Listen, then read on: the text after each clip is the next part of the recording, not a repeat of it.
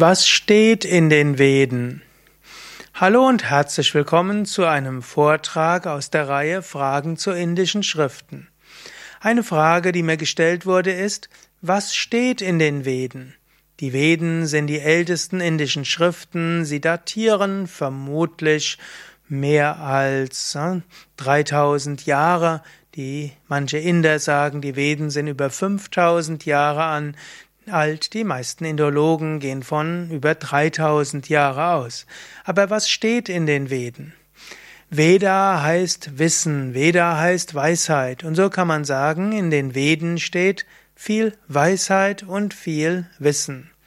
Die Veden sind sehr umfangreich. Der wichtigste Teil der Veden sind die Upanishaden, der philosophische Teil der Veden, und in den Upanishaden steht beschrieben, wer bin ich, was ist die Welt, gibt es eine höhere Wirklichkeit, wie kann man diese erfahren.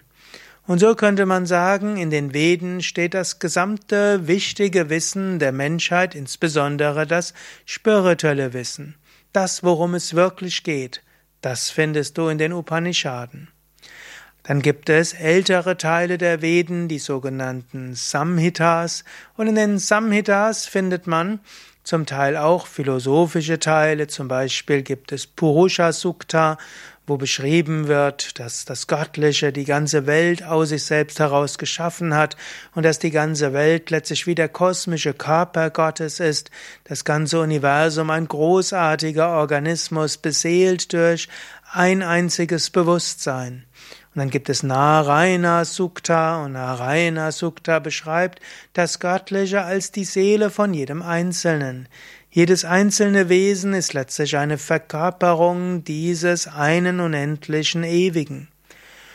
Und dann werden in den Veden natürlich noch sehr viel mehr beschrieben. Es gibt verschiedene Schöpfungsmythen, es werden verschiedene Devatas beschrieben, Engelswesen, Götter beschrieben. Es werden verschiedene Rishis beschrieben und was sie gelehrt haben. Es werden Opferzeremonien und vieles andere beschrieben.